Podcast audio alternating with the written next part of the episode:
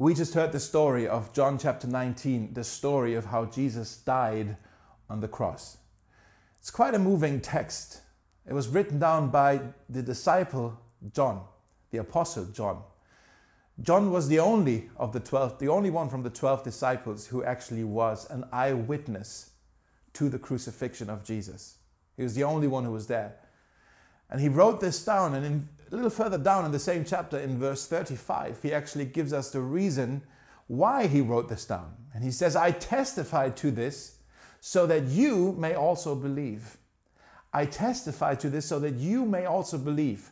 For John, it was important that we, that you and I, that we believe that Jesus has accomplished something on that Good Friday that blesses us today, that is for us, that we believe in this. You see, there's a difference between a man who says, I believe that Jesus died on the cross, and another man who says, I believe that Jesus died on the cross for me. The first guy, the guy who says, I believe that Jesus died on the cross, he acknowledges a historical fact.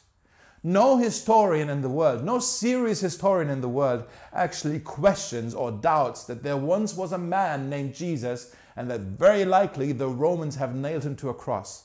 No serious historian, there's so much evidence for that, even outside of the Bible. There's no serious historian who questions the historicity of the event of Jesus dying on the cross.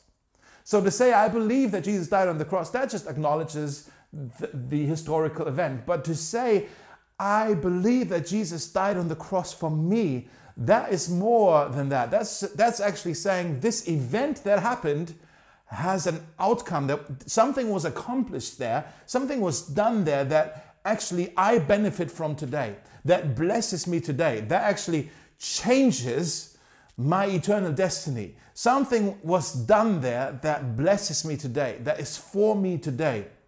And so to say, I believe that Jesus died for me is more than believing in a historical fact. It is to say, salvation. Salvation is mine.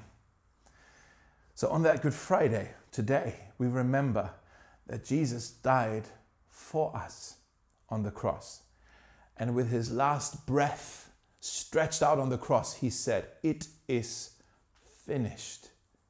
He didn't say, I am finished. He said, It is finished.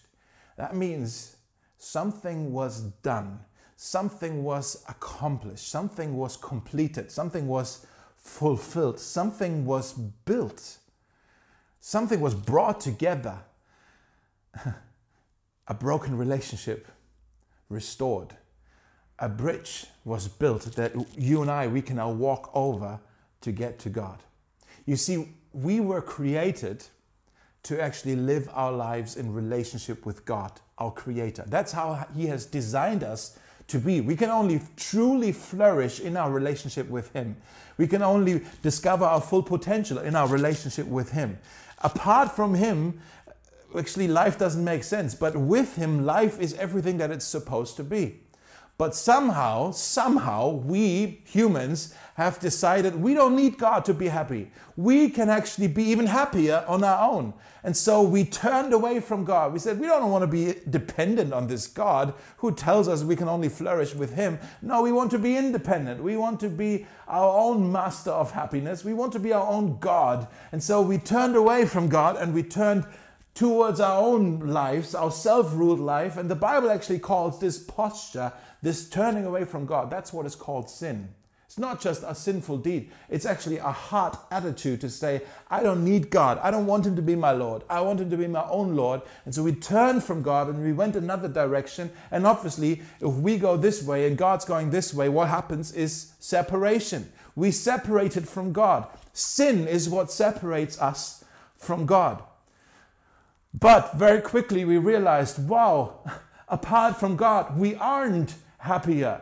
We aren't more fulfilled. No, the opposite is true. We're even unhappier. We're, we're, we're, we're missing out. We feel empty. We're not happy. All, all the things that we were hoping for aren't coming true.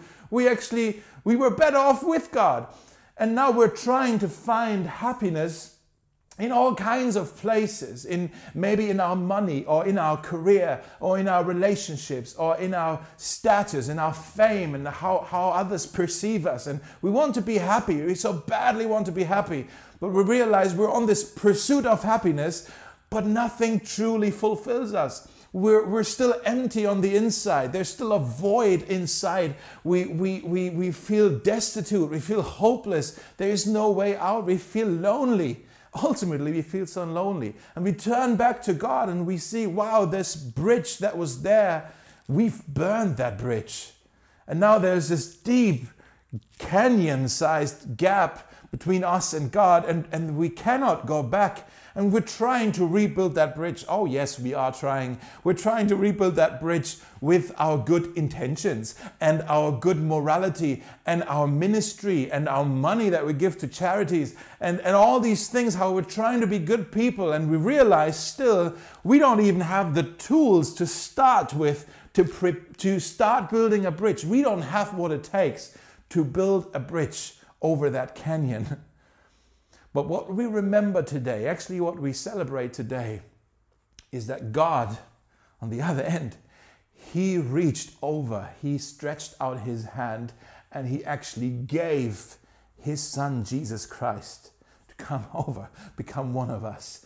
And He, Jesus, God gave Jesus to us, and Jesus has accomplished something. He's finished something that you and I could have never accomplished. Jesus has done something that we could have never done on our own, and it has cost him his life. He died on the cross, but he did it out of love for us. He rebuilt that bridge, and he's offering to us forgiveness and a second chance. He's offering to us the opportunity, the chance to rebuild our lives in the relationship, within the relationship with our Father. So his death on the cross, what looked like his greatest tragedy, was actually his greatest victory. What looked like his greatest tragedy was his greatest victory. It is finished. The relationship is restored. It is done. It is completed. The separation is no more. My question to you is Do you believe that? That Jesus has done that? He's offering to you forgiveness. He's offering to you healing. He's offering to you a second chance. This isn't just an event that happened in history. He's offering to you something today. He's done something for you. It is finished. He's offering to you even heaven. But more than that, more than that, in 1 Peter 3, verse 18, it says, Christ has suffered for our sins, the righteous for the unrighteous, that he might bring us to God. That he might bring us to God. The real treasure is not just the forgiveness. The real treasure is not just healing or the second chance. The real treasure isn't even heaven. All of these things are part of the bridge that helps us to walk over. Forgiveness, healing, heaven, all that actually helps us to get finally to get to God. The real treasure is the Father Himself. The real treasure is the Father Himself, and we can see Him, we can get to know Him, we can love Him, and we get to start to flourish in His house, in His home. Jesus has done it, it is finished. And that's what He's inviting you and me to today.